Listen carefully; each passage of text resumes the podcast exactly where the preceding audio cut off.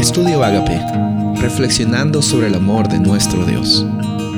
El título de hoy es Cómo desendeudarse, Proverbios 22:7. El rico domina a los pobres y el deudor es esclavo del acreedor.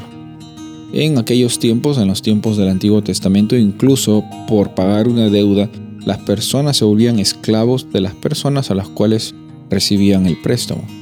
Y encontramos entonces que el valor de la vida humana llega a ser secundario a las cosas materiales.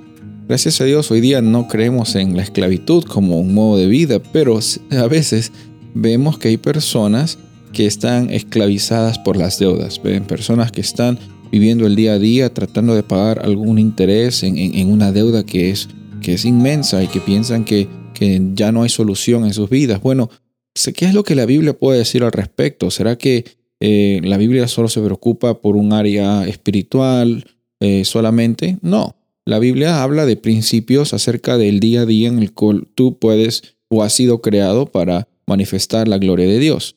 Sin importar la circunstancia en la que te encuentras, siempre hay una opción, siempre hay una alternativa para salir adelante, para, si es que tienes deudas, eh, ajustar tus finanzas y salir adelante.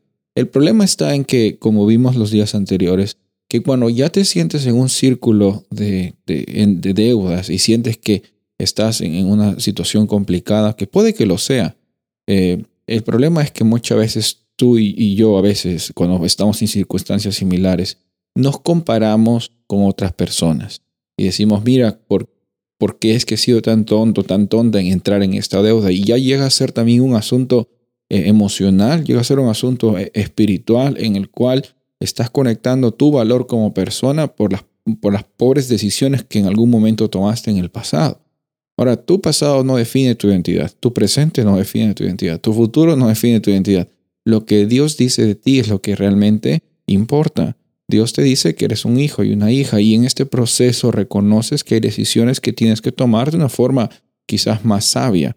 Pero en primer lugar, eh, declara la, la, situación que tienes con, con las deudas. Eh, puedes también eh, conversar a Dios y decirle, mira Dios, yo voy a ser fiel con, con mi parte, con lo que me corresponde. Yo sé que tú también vas a ser fiel con la tuya, porque la Biblia dice en el principio, Dios, eh, como, como vemos aquí este principio, que Dios no, no le gusta la idea de que estemos esclavizados con deudas.